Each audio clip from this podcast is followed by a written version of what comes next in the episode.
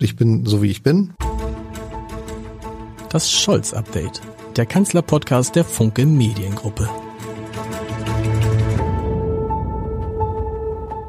Herzlich willkommen. Mein Name ist Lars Heider und der Krieg in der Ukraine, der dauert bald ein Jahr und die Frage, die uns alle beschäftigt, ist natürlich, wie lange geht er noch? Wie lange gehen solche Kriege eigentlich normalerweise und kann man das überhaupt ansatzweise seriös vorhersagen? Und wie sieht bei all dem, was da noch auf uns zukommt, die Rolle der Bundesregierung und des Bundeskanzlers, der diesem Podcast seinen Namen gibt, eigentlich aus auf dem Weg zu einem möglichst schnellen Frieden nach dem wir uns alle sehnen. Darüber möchte ich heute mit der Direktorin des Instituts für Friedensforschung und Sicherheitspolitik an der Universität Hamburg sprechen. Und ich kann versprechen, das wird ein toller Podcast. Er wird nicht nur gute Nachrichten enthalten, befürchte ich, aber sie kann, finde ich, wie kaum jemand anders das erklären, wie das ist mit Krieg und Frieden. Ich freue mich sehr auf Ursula Schröder. Liebe Frau Schröder, schön, dass das geklappt hat erstmal. Soweit. Herzlich willkommen.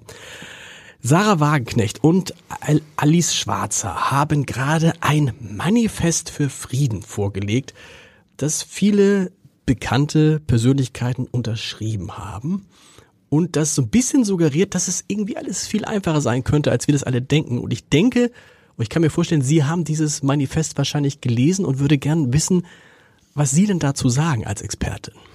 Ja, das Manifest musste ich lesen, weil ich es auch kommentieren musste und ich ähm, habe es als bestenfalls naiv eingeordnet, dieses Manifest, weil es von der Annahme auszugehen scheint, dass es schnell Frieden geben kann, wenn man jetzt sofort verhandelt und die Waffen niederstreckt. Und ich glaube, diese Vereinfachung von einem, von einem Zustand, den sich wirklich viele Leute wünschen, dass es jetzt sofort Frieden geben möge, dass die Waffen schweigen, dass niemand mehr sterben muss, damit zu verbinden, dass man sagt, okay, die Politik, die gegenüber der Ukraine bisher gefahren wurde durch die Bundesregierung, durch die Ampelkoalition, die ist falsch, die muss jetzt verändert werden. Das ist gefährlich, weil das Manifest im Prinzip argumentiert, wir brauchen, um die Sicherheit und den Frieden in Deutschland zu retten, eine Politik, die die Ukraine mehr oder weniger vor die Hunde gehen lässt. Es ist eine sehr deutsche Sicht, ne? Extrem deutsch, extrem innenbezogen und extrem auf die eigene wahrgenommene Sicherheitslage ähm, projiziert und auch nicht in die Zukunft gedacht. Denn was wäre denn der nächste Schritt, wenn wir jetzt aufhören würden, die Ukraine zu unterstützen, politisch, ökonomisch und auch militärisch? Was wäre danach? Dann würde voraussichtlich die russische Föderation in der Ukraine weiterhin Geländegewinne erzielen. Eine Verhandlungslösung wäre in relativ weiter Ferne oder aber es wäre ein Siegfrieden Russlands. Und der nächste Schritt wäre dann wieder die Frage, wie kann Russland daran gehindert werden, weiterhin so aggressiv und ja so imperialistisch vorzugehen? Das heißt, ja, es ist naiv, es ist bestenfalls naiv. Aber warum kommen diese Vorschläge immer wieder und werden dann ja von Menschen unterstützt, denen man jetzt zunächst nicht unterstellen würde, dass sie naiv sind, weil Alice Schwarzer, Sarah Wagenknecht sind ja kluge Frauen, die seit Jahren, sie hat Jahrzehnten eine Rolle spielen in dieser Republik. Ja, zu den Personen muss ich mich jetzt nicht, äh, äh, äh nicht äh, sozusagen ähm, äußern, aus, äußern aber ähm, ich kann in der breiteren Bevölkerung durchaus verstehen, dass es den Wunsch gibt, diplomatische Bemühungen in diesem Krieg hochzufahren und auf diplomatische Bemühungen zu dringen.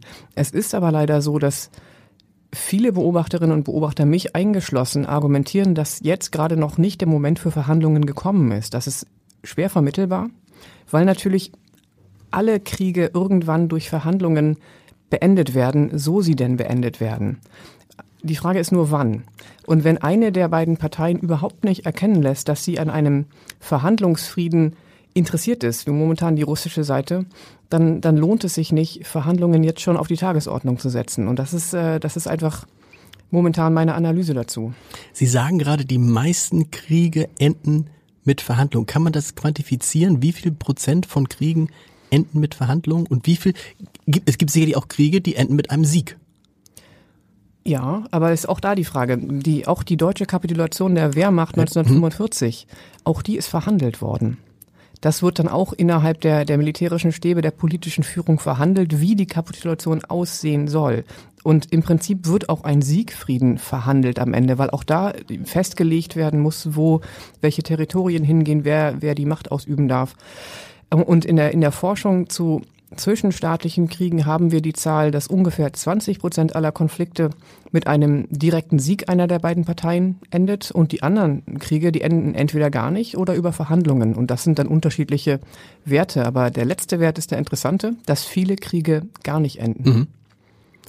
Ist das, eine, ist das sozusagen die Perspektive auch für diesen Krieg? Ja, das ist eines der Szenarien, die nicht unwahrscheinlich sind oder nicht nicht unplausibel sind, dass dieser Krieg sich, sich transformiert in einen Konflikt niedrigerer Intensität. Das heißt, dass er einfach weitergeht und nicht, nicht mal eingefroren wird, wie ja einigen gewollen, sondern einfach immer weitergeht, dass wir eine, eine ewig lange Konfliktlinie zwischen der Ukraine und der Russischen Föderation behalten, an der dann immer wieder Scharmützelgefechte, Kämpfe ausbrechen und kein Frieden in Sicht ist. Und das ist eine Situation, die ökonomisch und politisch unfassbar schwierig für die Ukraine sein würde, aber auch für die Europäische Union. Mit so einem Land, das dann ökonomisch auch überhaupt nicht lebensfähig wäre, müsste man dann umgehen. Das wird sehr schwierig und ist kein unwahrscheinliches Szenario. Warum ist das, ist es für Sie das wahrscheinlichste Szenario oder was ist aus Ihrer Sicht das wahrscheinlichste Szenario?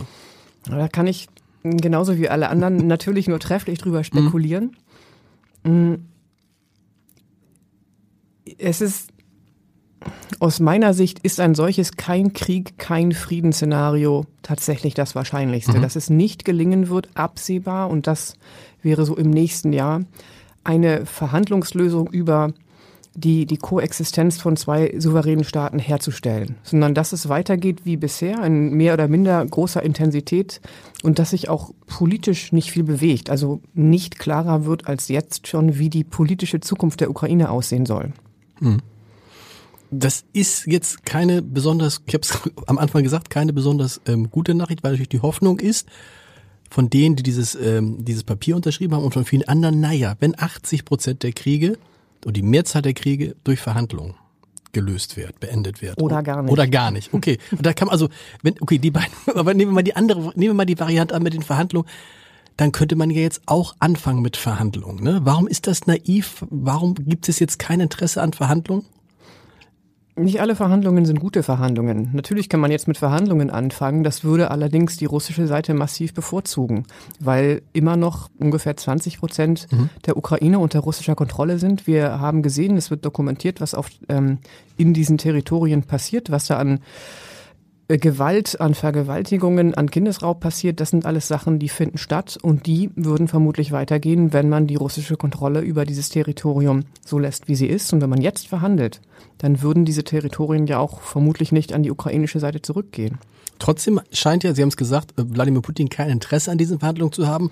Heute konnte man, wir teilen diesen Podcast am Dienstag auf, am Mittwoch wird er ausgestrahlt, heute konnte man dann lesen, es gibt wieder russische Offensiven, die Russen haben sich aufgestellt, die, die, die Anzahl der Soldaten ist, äh, ist verstärkt worden, es gibt wieder mehr Material. Aus Ihrer Sicht bleibt das Ziel für Wladimir Putin ganz, die ganze Ukraine zu beherrschen? Es ist schwer zu sagen, ob das Ziel sich verändert, ob das überhaupt noch erreichbar ist. Aber das war das erklärte Ziel Putins war es, die Ukraine in die russische Föderation einzuverleiben, weil der, der Präsident, der russische Präsident der Ukraine den Status eines souveränen Staates abspricht. Und ob er das jetzt erreichen kann, ist unklar.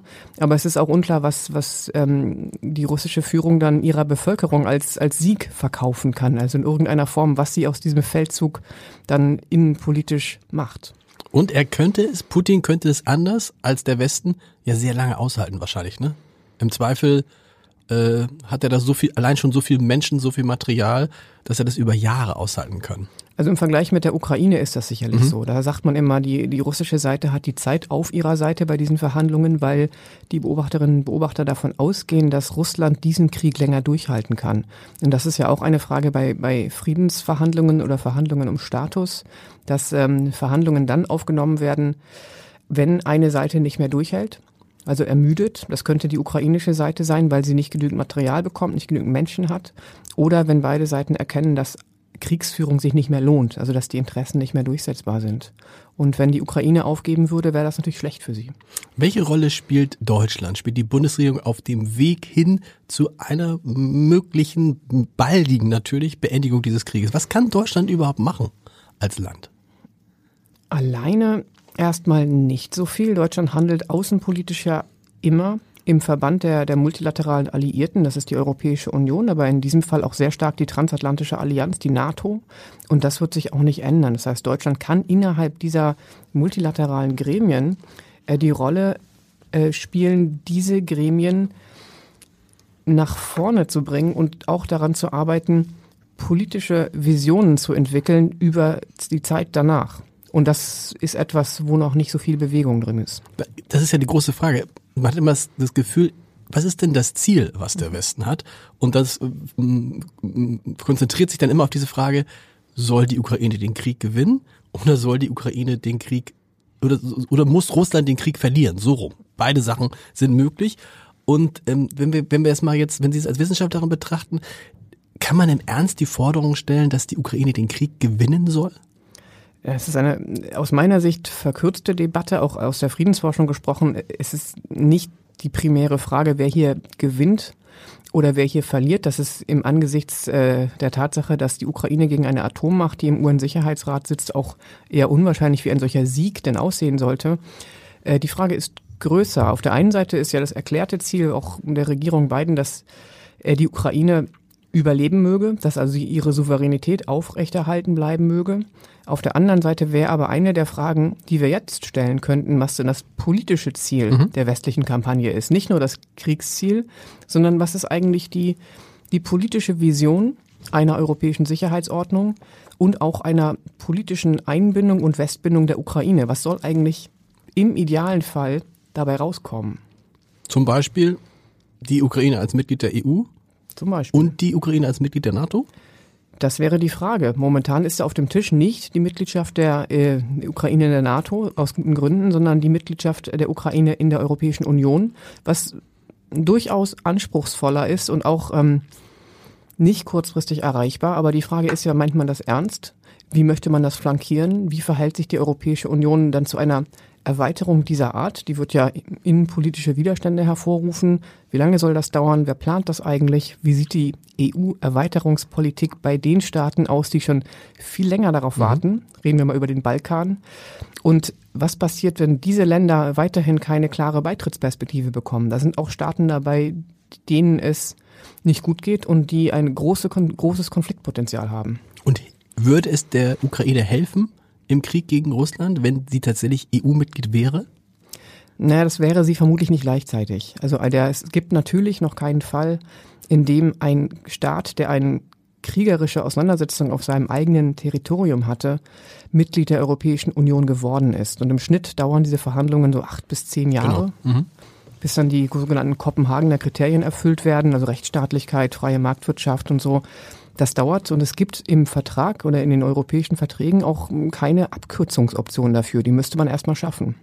Und wir erinnern uns daran, dass ja bevor der Krieg losging, man zumindest im Bundeskanzleramt immer dann auch darüber sprach, dass, dass, dass man dem System Zelensky jetzt nicht hundertprozentig traut. Stichwort Korruption.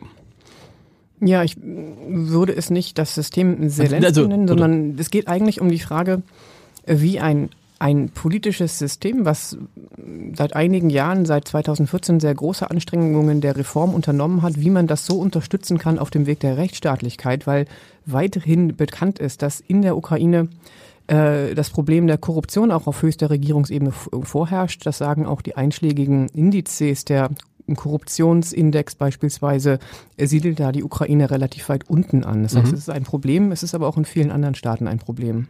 Absolut. Und auch eines, wo man jetzt nicht so offen spricht. Worüber man offen spricht, ist die ähm, Politik des Kanzlers. Dem wird dann vorgeworfen, zögerlich zu sein, zu lange abzuwarten, nicht die richtigen Worte zu finden. Vielleicht fangen wir mal ganz allgemein an, weil mich das interessiert.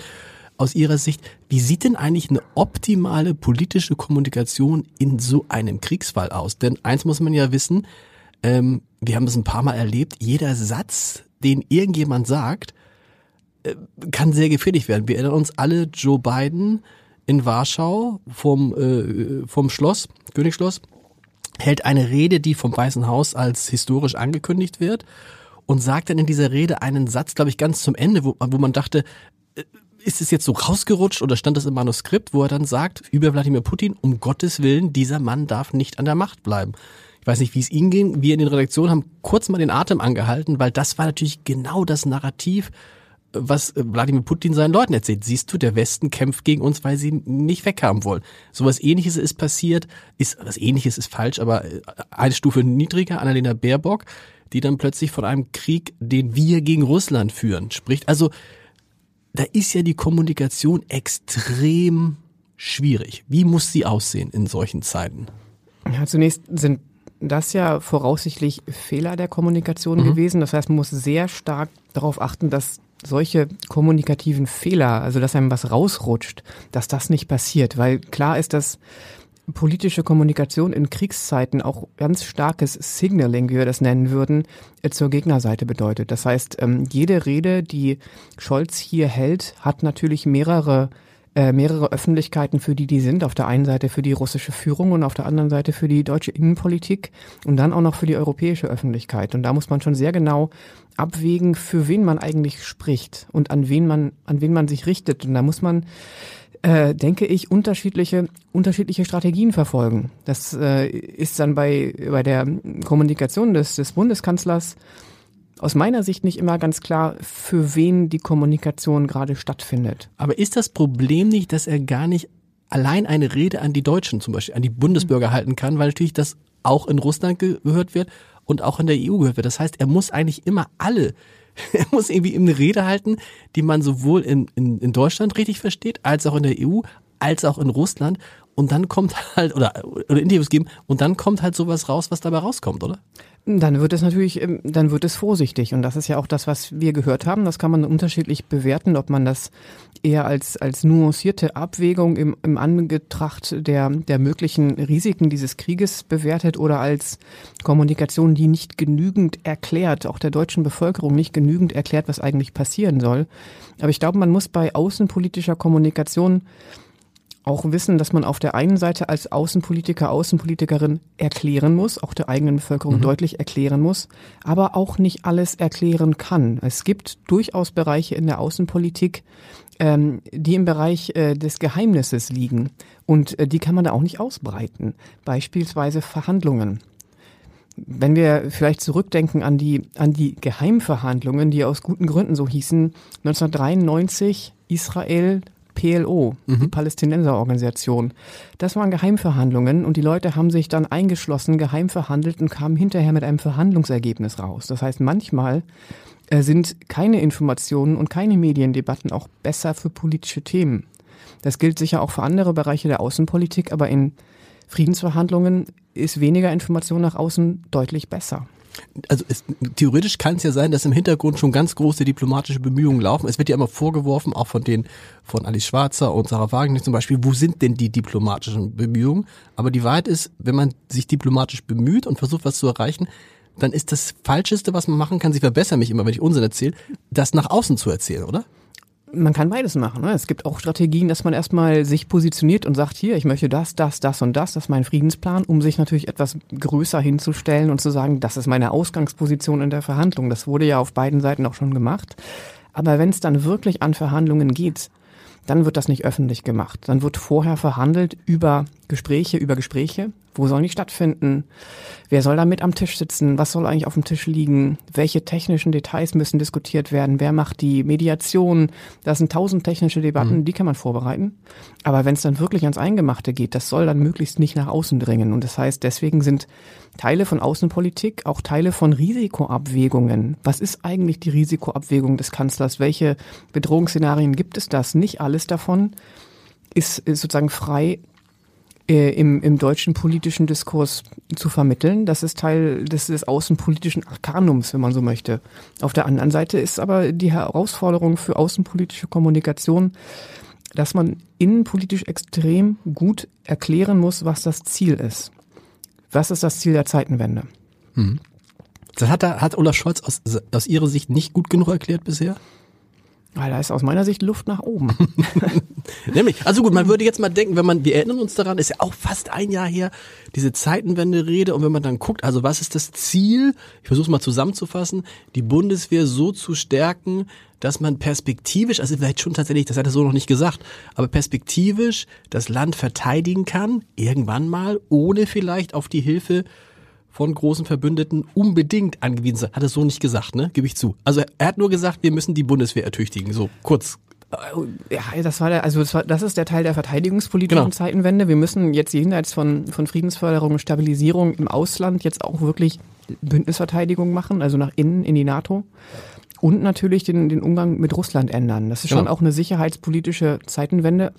Aber es ist noch nicht so richtig klar geworden, was das, das große politische Ziel oder die Vision, die dahinter steht, sein soll. Nach einem Jahr würde ich mich schon freuen, wenn man da ein politisches Programm identifizieren könnte. Nicht nur, woran hängt die Beschaffung, weil diese kleinteilige Diskussion über die, die technische Herausforderung der Beschaffung und der Probleme der deutschen Rüstungsindustrie, das ist zwar für, für Nerds oder für Fachleute, mhm. für mich dann interessant, aber die, ich glaube, der große Teil der Bevölkerung würde sich eher dafür interessieren, was, was eigentlich, wie die Bundesregierung mit diesen vielfältigen Krisen unserer Zeit umgehen möchte. Und das ist ja nicht nur der Krieg, das ist ja die Pandemie, das ist, äh, das ist die Klimakrise, das sind die, die großen verbundenen, verflochtenen Krisen unserer Zeit.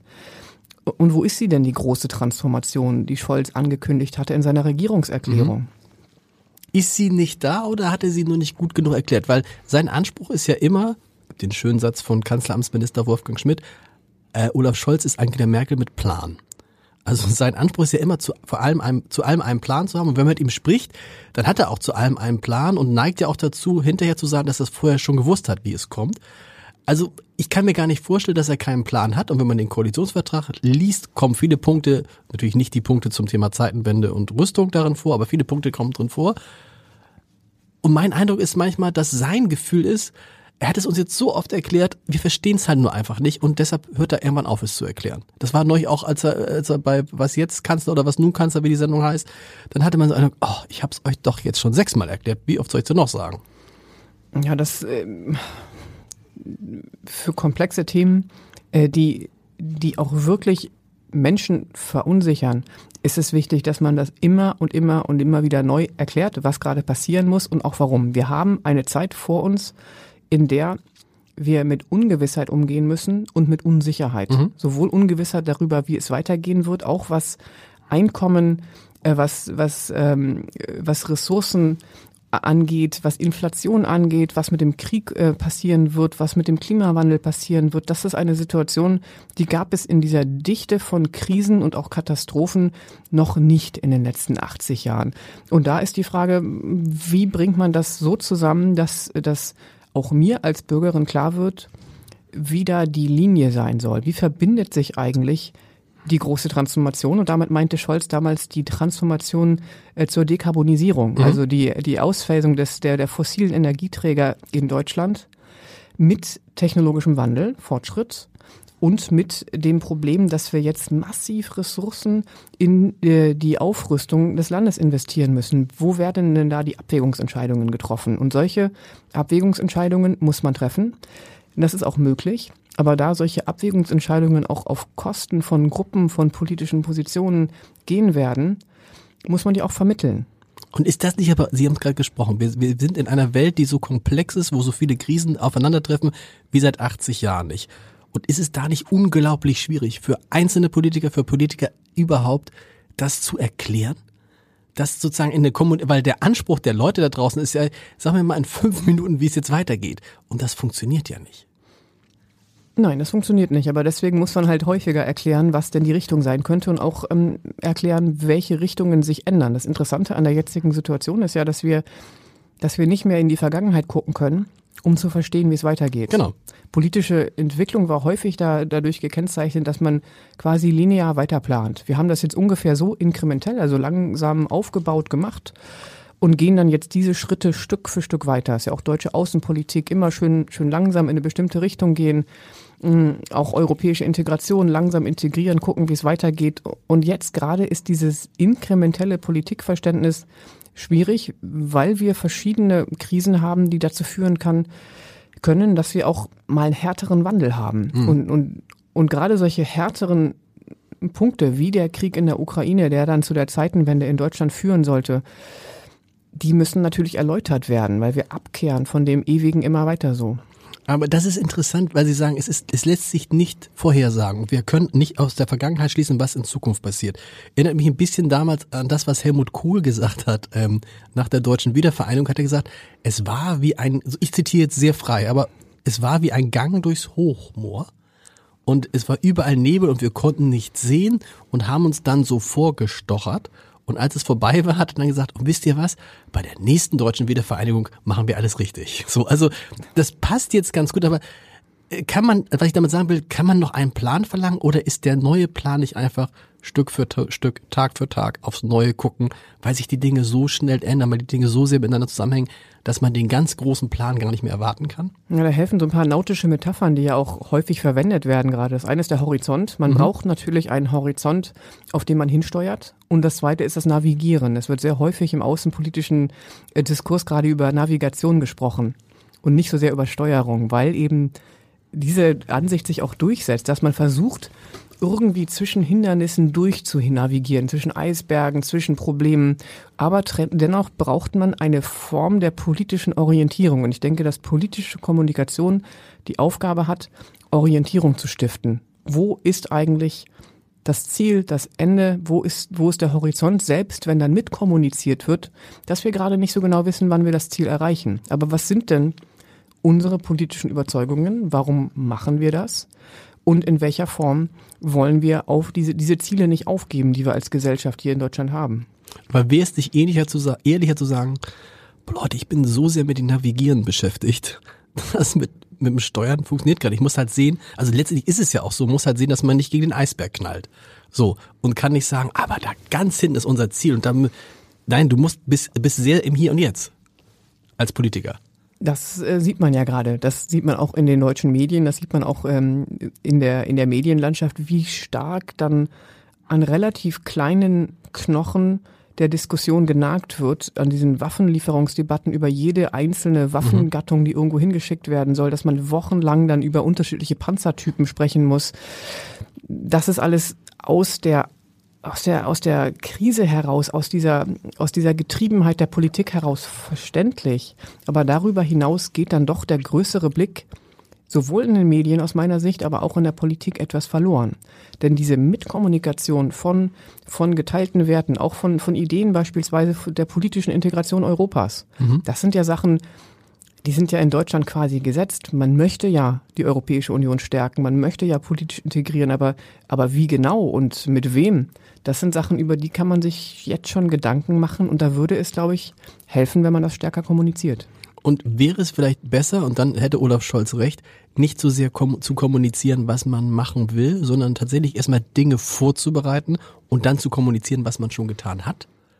Also, das ist ja die, die, die Frage mit den, mit den Waffen. Ne? Es wird immer, wann, ne? kaum, also kaum waren die Panzerlieferungen, hat der, der Kanzler sein Okay dazu gegeben, weil die, ich habe ich hab gezählt, drei, zwei, eins kam die erste, wann, was ist mit Kamschet?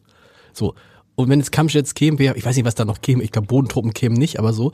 Aber ist es nicht vielleicht auch manchmal in der Kommunikation, wo es so schwierig ist und wo, wo man vorsichtig sein muss, was man sagt, ist tatsächlich besser, was der Kanzler eigentlich vorhatte und was Angela Merkel ja vorgelebt hat in Friedenszeiten möglichst wenig zu kommunizieren. Das hängt, hängt vom Sachgebiet ab. Ne? Das ist, ähm, ich glaube, das muss eine parallele Kommunikationsschiene sein. Auf der einen Seite muss man wirklich nicht über jedes aktuelle Fätzchen von, von Kriegsführung in der mhm. Ukraine weitreichend äh, kommunizieren, denke ich, weil diese, am Beispiel der Waffenlieferungsdebatten haben wir gesehen, dass diese Form der Kommunikation die westlichen Alliierten doch zu, äh, zunehmend beunruhigt und irritiert hat und auch ähm, den Kanzler natürlich ähm, Punkte gekostet hat. Nicht nur in den USA, sondern auch bei den europäischen Partnern. Da ist die Frage, wie hoch waren eigentlich die Kosten für diese, diese Kommunikation. Aber auf der anderen Seite ähm, ist es immer noch wichtig, mit zu kommunizieren, wo man hin will. Ich mhm. beharre darauf, dass man das mit wissen muss, dass man nicht über, muss halt sich, muss sich halt entscheiden, für welche, für welche Themen man Orientierung geben möchte. Und die langen Linien, die würden sich da anbieten. Und nicht alles, was im Tagesgeschäft passiert, muss jetzt äh, die ganze Zeit bis ins Kleinste zerlegt werden. Bis hin zu, da kommt wieder ein, ein, ein, ein Zitat von Helmut Kohl, fällt mir da ein. Entscheidend ist, was hinten rauskommt. Also, das ist ein bisschen plump, aber die Wahrheit ist, wenn man, man kann es auch sagen, wir müssen gucken, wo wollen wir hin? Und dann, dann daraus unsere Politik definieren. Das müsste Olaf ja. Scholz, oder nicht? Ja, das ist, das ist aus der Politikwissenschaft gesprochen. Das, das wird manchmal so in dem Bereich der Output-Legitimität, wie wir ja. das nennen, äh, so genannt, dass, dass die Bürgerinnen und Bürger sich nur dafür interessieren, ob es hinterher funktioniert. Das ist aber nicht so. Das Gegenmodell dazu ist Input-Legitimität, mhm. dass eben in den demokratischen Verfahren, die wir haben, auch die Partizipation der Bürgerinnen und Bürger gewährleistet wird und dass die mitgenommen werden und dass die, dass denen erklärt wird, wie eigentlich Entscheidungen getroffen werden. Und Output-Legitimität ist bei uns quasi die, die schlechtere Version von, von politischer Legitimation. Und dann kommt noch dazu äh, das Problem, was wir dann natürlich haben, dass wir mit Olaf Scholz jemanden haben, der jetzt nicht so gut im Erklären ist. Ne? Also unabhängig, auch wenn jetzt kein Krieg wäre, auch wenn die Lage einfach wäre, Sie kennen ihn, wir kennen ihn alle, der ist halt jetzt rhetorisch nicht die ganz große Granate. Granate darf man schon gar nicht mehr sagen. Also das, das, das, das, das ganz große Vorbild war Angela Merkel aber auch nicht. Aber die hatte natürlich immer jemanden, der das, ähm, der dann das erklärt hat. Wird es trotzdem, ähm, aus, äh, welche Rolle kann er denn nach all dem, was er sich jetzt erlaubt, in Anführungsstrichen hat, wo er auch Punkte, wie Sie gesagt haben, verloren haben bei den, bei den Verbündeten. Was kann er jetzt besser machen künftig? In Sachen Ukraine-Krieg. Ja, ähm, vielleicht wiederhole ich mich jetzt mhm. an der Stelle, aber ich glaube, dass es wichtig sein wird, das politische Programm für die Zeitenwende außerhalb der Beschaffung zu kommunizieren. Was soll denn da dranhängen? Was soll denn noch passieren? Wie auch gegenüber den Partnern, um? auch so, ja. nicht nur nicht nur nach innen, das meine ich, nicht nur nach innen, sondern auch mhm. nach außen. Zu sagen, was willst du, also den USA zu, äh, zu sagen, wo willst du eigentlich hin, Deutschland? Genau, und wie, wie Natürlich. Und wo, wo will Deutschland hin? Das ist ja, ist ja durchaus interessant. Die transatlantische Frage stellt sich jetzt ja wieder neu. Die Deutschen haben ja gerade ähm, die Kampfjets aus den USA bestellt, die F-35 mhm. zum Beispiel. Das ist ja eine, eine deutliche Positionierung zu einer starken transatlantischen Verankerung der deutschen Außen- und Sicherheitspolitik. Das ist neu. Es hätte ja auch die Alternative gegeben, stärker für den europäischen und im europäischen Rahmen zu beschaffen mhm. und die europäische Sicherheits- und Verteidigungspolitik zu stärken. Das ist jetzt nicht so stark getan worden. Also das sind ja schon Richtungsentscheidungen, die im Hintergrund getroffen werden. Aber da wird relativ wenig drüber gesprochen, wie denn der Bundeskanzler, die Bundesregierung die Zukunft der europäischen Sicherheitspolitik im europäischen Rahmen mit oder ohne die USA sieht. Das sind so größere Themen, über die auch äh, in der Öffentlichkeit orientiert werden könnte. Und das wird nicht getan, weil die Zeit dafür nicht da ist? Oder weil es die Plä ich, ich, ich halte es für ausgeschlossen, dass, die, dass es in seinem Kopf, in Scholz Kopf, nicht diesen Plan dafür gibt. Mein Gefühl ist nur, er glaubt, dass es noch nicht Zeit ist, den mitzuteilen. Wie so oft. Darüber kann ich nur spekulieren, ja. was in Scholz Kopf passiert. Ähm, ich hoffe natürlich, dass es einen Plan gibt. Ähm, aber es ist auch eine Debatte, die führen wir schon seit, gelinde gesagt, 20 Jahren. Wie soll eigentlich die europäische Friedens- und Sicherheitsordnung der Zukunft aussehen? Mhm. Gibt es einen eine Verteidigungsfähigkeit der Europäischen Union ohne die USA. Momentan sieht das nicht so aus, momentan bewegt sich da ganz wenig. Aber was ist eigentlich das Europa, was uns hier verbindet? Wie wollen wir uns nach innen orientieren? Wie wollen wir das nach außen stärken? Und da gibt es in ganz unterschiedlichen Politikfeldern echt viel zu tun. Und da sind so, ist mir aufgefallen immer so, so interessant, dass man ja die Erkenntnis schon früh hat, also spätestens seit Donald Trump Präsident war, hat man sich doch in Deutschland und Europa überlegt, oh Mensch, wir brauchen irgendwie eine Alternative, weil wir können uns auf die, das hätte Angela Merkel sogar ganz offen gesagt, so hat sie es nicht gesagt, aber die übersetzt war es, wir können uns nicht 100% auf die Amerikaner mehr verlassen, wenn da so ein Mensch wie Donald Trump äh, in der Regierung ist. Dann hat man diese Zeit überstanden, hat dann gebibbert und gebettelt, dass er nicht äh, Präsident wird, dann wurde er nicht Präsident und dann hatte man so den Eindruck, oh, jetzt lehnen wir uns erstmal zurück, jetzt müssen wir uns darum nicht mehr kümmern. Ne? Und so ist es bei so vielen Dingen, wenn sie, wenn, wenn es dann so mm, China, dann ploppt das irgendwann hoch bei so völlig äh, kleinen, an, kleinen Geschichten wie bei dem, bei dem Terminal in Hamburg, ähm, bei der chinesischen Beteiligung. Und dann hört man irgendwie, dass der, der äh, Außenhandelsüberschuss zu China, glaube ich, 84 Milliarden Euro war im vergangenen Jahr. Das heißt, wenn da ein Krieg ist und wir sagen müssen, wir machen jetzt äh, mal Wirtschaftssanktionen gegen China, das ist eine ganz andere Nummer als jetzt das gegen Russland. Aber all so eine Dinge, von denen man weiß, da, da, da kommt was, ne? Über Klimawandel, Kernenergie muss man gar nicht sprechen. Warum, äh, warum blenden wir das dann aus? So ein bisschen wie die Affen, die sagen, nichts hören, nichts sehen, nichts sagen. Das war ja im, im Fall der Russischen Föderation Russlands nicht anders. Ne? Da wurde ja auch jahrelang ausgeblendet, was eine einseitige Energieabhängigkeit von Russland bedeuten kann. Das war, das lag auf der Hand, dass sozusagen eine einseitige Abhängigkeit von, von Erdöl, Erdgas von russischer Seite keine gute Idee ist. Das wurde sehr lange vorangetrieben und so ist es gerade auch noch mit den, mit den Handelsbeziehungen nach China. Das ist für Hamburg eine schwierige Frage, aber natürlich ist es extrem schwierig, kritische Infrastrukturen an einen chinesischen Investor zu verkaufen. Mhm. Und kritische Infrastrukturen sind eben alles von Krankenhäusern bis zum Hafen. Und gerade dieser Bereich der des Schutzes der kritischen Infrastrukturen in Deutschland, das ist eins, wo ich mich dann immer wundere, warum da eigentlich nur die wenigen Leute, die sich damit auskennen, drüber sprechen. Das ist ein Riesenfeld, was jetzt durch die Pandemie auch nochmal in den Blick gekommen ist, durch den Krieg. Und da sind Themen auf der Straße, die die Bürgerinnen natürlich auch interessieren. Also Man müsste jetzt eigentlich mal gucken und sagen, wie ist es jetzt eigentlich mit, wir haben während der Pandemie darüber gesprochen, wir müssen und diese Medikamente müssen in Deutschland hergestellt werden und das und das. Eigentlich müsste man mal gucken, da tut sich ja auch nicht besonders viel. Ne? Also das jetzt, wahrscheinlich kommt Antibiotika, kommen jetzt nicht mehr aus China mehr, sondern mehr aus Indien. Aber die Abhängigkeit zu anderen im lebenswichtigen Bereich ist ja immer noch ähm, da gegeben. Und wahrscheinlich hängt das doch alles damit zusammen, von diesem Traum, und den haben Sie uns ja vorhin auch schon genommen, dass das mit dem Wohlstand einfach immer so weitergehen möge. Ne? Und dass wir, ähm, dass die billigsten Lösungen für Deutschland dann immer noch die besten sind, weil sie unseren Wohlstand halt erhalten. Genau, und die billigen Lösungen im, im russischen Öl waren ein Problem. Es gibt natürlich auch andere. Wenn Sie schon mal versucht haben, irgendwie einen Fiebersaft für ein Kind zu kaufen, so. dann stehen Sie seit einem Jahr oder zwei in der Apotheke und werden ausgelacht.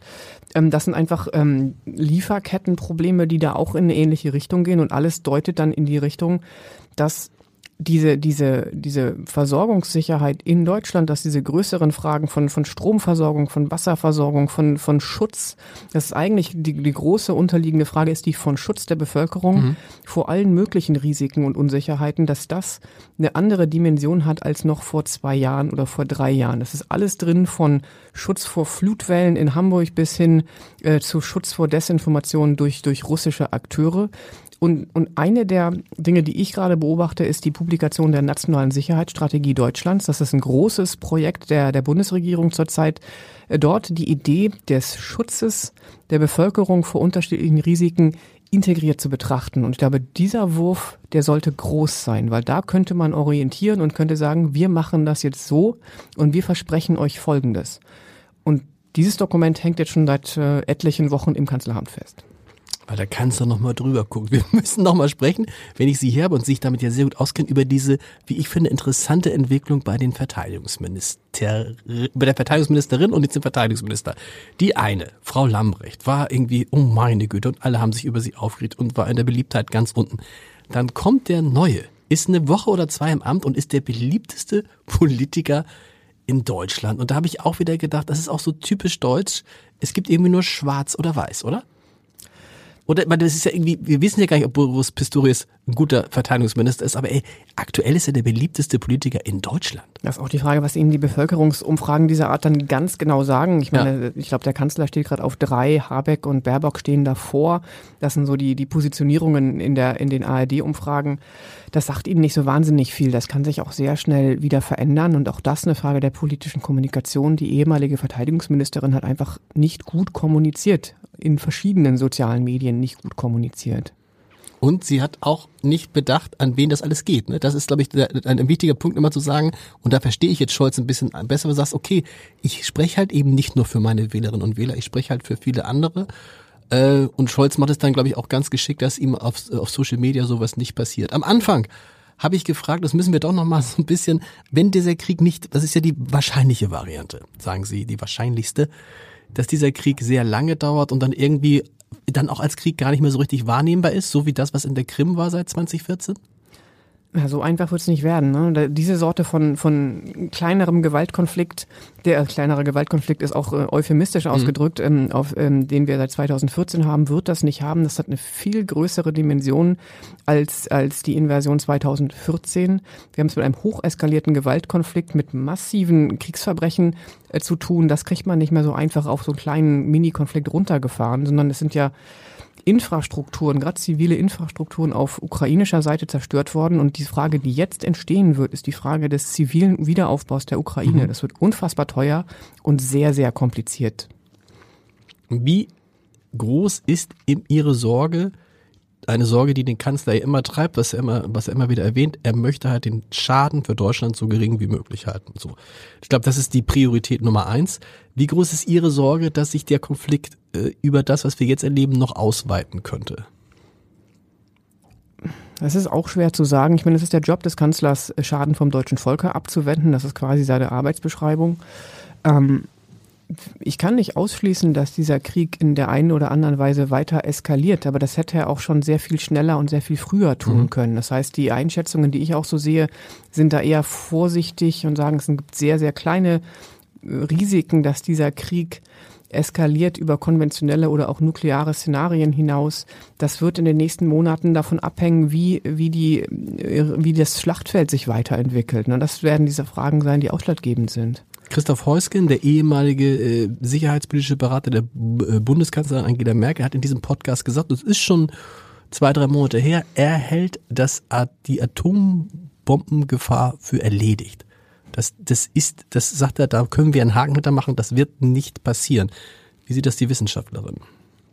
Das ähm, sehe ich nicht so. Auch das äh, bewegt sich im Rahmen der Spekulation, aber natürlich klar. Gibt, ne, ist, wir können hier informiert spekulieren.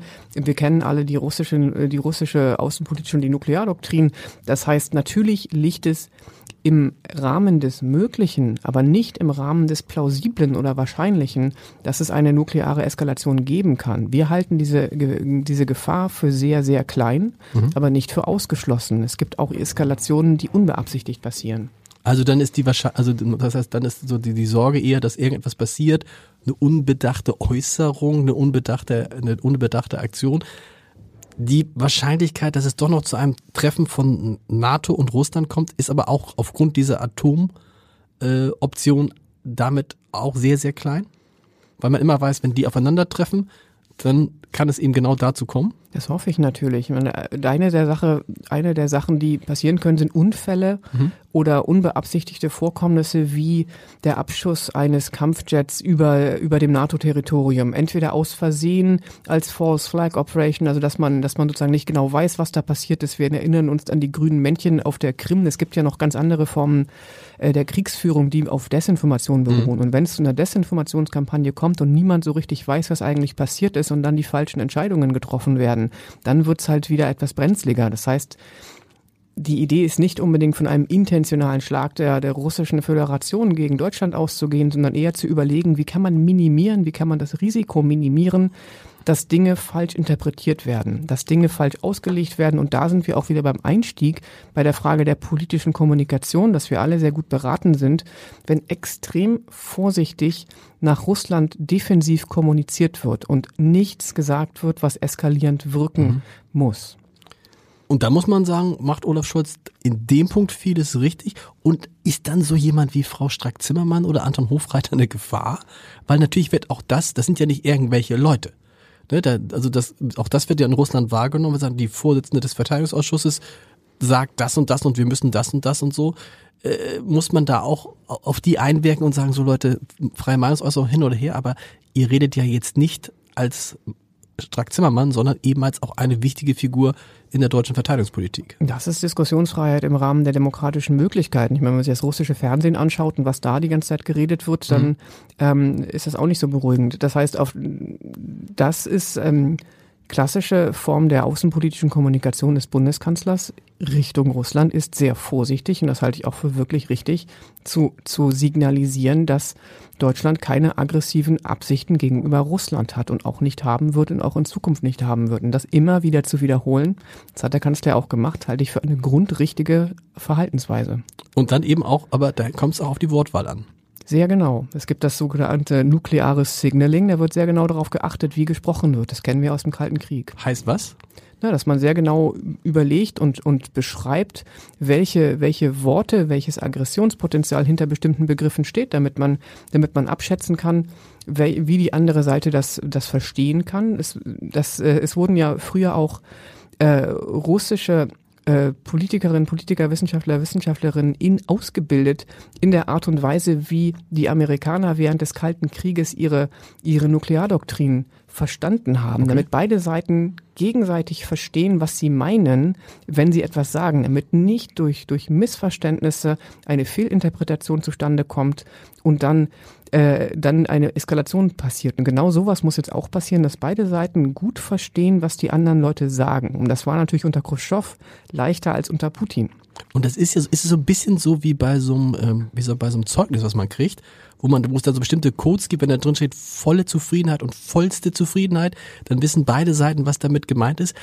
Ähm, aber woher weiß man das als Kanzler, der ganz neu im Amt ist? Also das ist ja, da kann ich noch mehr verstehen, dass er sagt, boah, ich sag hier gar nichts mehr frei heraus und ich rede so verschwurbelt, dass irgendwie alles und nichts gemeint sein kann weil da kennt er wirklich ein falsches Wort und dann gehen in Russland, sagen wir, stopp, der hat doch da das und das gesagt und das bedeutet nach unseren Erkenntnissen das und das. Und deswegen lohnt es sich immer, informelle Gesprächskanäle mhm. zwischen den militärischen Stäben, aber auch zwischen den außenpolitischen Stäben aufrechtzuerhalten, auch mit Gegnern, auch mit Russland, damit solche Missverständnisse ausgeräumt werden können. Das ist das Einmaleins der vertrauensbildenden Maßnahmen, der, der, der, der Friedensförderung, dass man solche Kommunikationskanäle hält, um auszuschließen, dass man fehlinterpretiert. Deshalb haben damals auch die Amerikaner, das Weiße Haus, nachdem Joe Biden das gesagt hat, glaube ich, total schnell gesagt, er hat es gar nicht so gemeint und es war ganz anders gemeint, um, sozusagen da sofort zu deeskalieren. Aber wichtig ist natürlich, dass man nur, falls so blöd es klingt, jemanden hat, den man anrufen kann und sagen, genau. Achtung, äh, und da haben die Medien auch eine echte Rolle zu spielen. Da gibt es natürlich auch ähm, äh, Kolleginnen, die dann bei diesen Abschüssen von, von, von Jets oder was das war in Polen dann sehr schnell in den Zeitungen argumentiert Absolut. haben, na, was war das denn jetzt? Waren das die Russen oder wer, wer hat denn da jetzt wen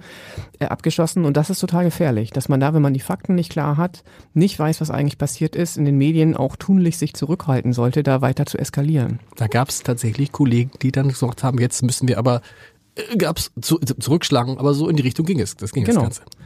Liebe Frau Schröder, es war, wir werden, wir werden es, wir sehen, wir werden hoffen, vielleicht treffen wir uns heute in einem Jahr nochmal wieder und da ist das alles, das wäre das Allerschönste, da ist das alles erledigt. Danke Ihnen recht herzlich. Nächste Woche in diesem Podcast ist mal wieder ein Journalistenkollege zu Gast, jemand, der äh, ja, seit Jahrzehnten in Berlin unterwegs ist, Ralf Schuler, und der wird uns dann auch mal seinen Sicht der Dinge auf den Kanzler und die Ampelregierung erzählen. Bis nächste Woche. Tschüss.